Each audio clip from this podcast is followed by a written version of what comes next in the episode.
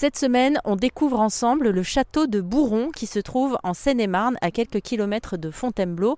Le château de Bourron qui m'a permis donc de rencontrer des châtelains. Alors c'est vrai que d'habitude, je les regarde plutôt à la télé. J'ai regardé longtemps des reportages des familles qui rachètent des châteaux pour les retaper et puis parfois qui se les transmettent de génération en génération. Et j'ai pu en discuter avec Guy de Cordon qui est donc le châtelain qui a hérité de ce château avec sa femme, avec qui j'ai pu parler de toutes ces nouvelles générations qui achètent des châteaux pour perpétuer la tradition. Je crois qu'aujourd'hui, on recherche euh, euh, des racines, nos racines, et euh, ce patrimoine nous parle, évoque quelque chose de notre passé, de, de la beauté de notre histoire, de la perfection qu'on a atteint, par exemple, pour ne parler que de ce château au XVIIe siècle.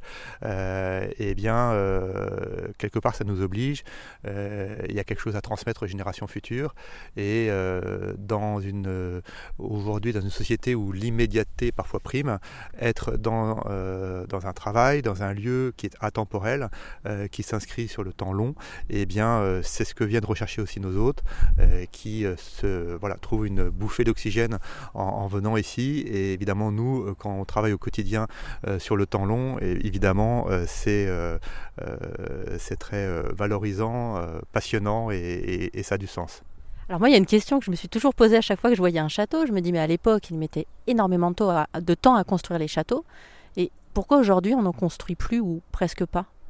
Parce qu'on a beaucoup plus de techniques finalement. Alors il faut avouer que euh, euh, c'était quand même euh, des, danseuses, pour parler, c'est-à-dire que c'était un peu des puissants fonds en termes de réalisation. ce château par les, archives que l'on a, euh, a été édifié sur une période qui, va, qui, est assez longue, euh, une cinquantaine d'années, voire 80 ans, entre le début de la, de la reconstruction du château et euh, le clos de mur. Et une période assez longue s'est établie. maintenant, on est évidemment, on n'était pas mécanisé, tout se faisait à la main, ça prenait beaucoup plus de temps. voilà, donc on est sur des temps, des temps très longs.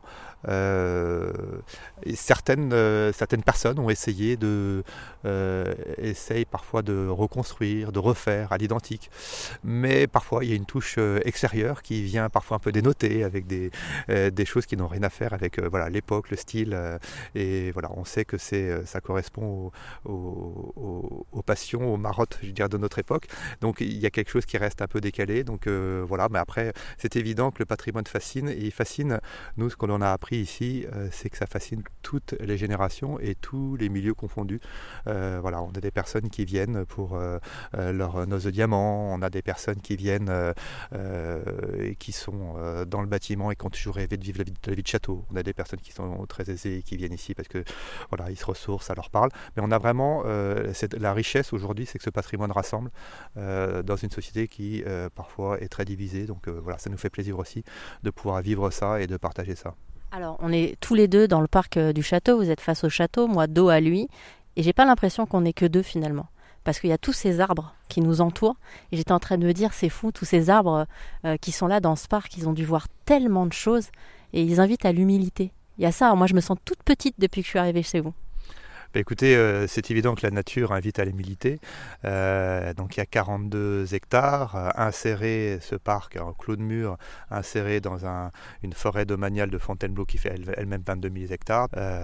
et c'est évident voilà, voir ces arbres, cette quiétude, oui, ça, invite au respect. Merci à Guy et Estrélia de Cordon qui sont donc les châtelains du château de Bourron en Seine-et-Marne.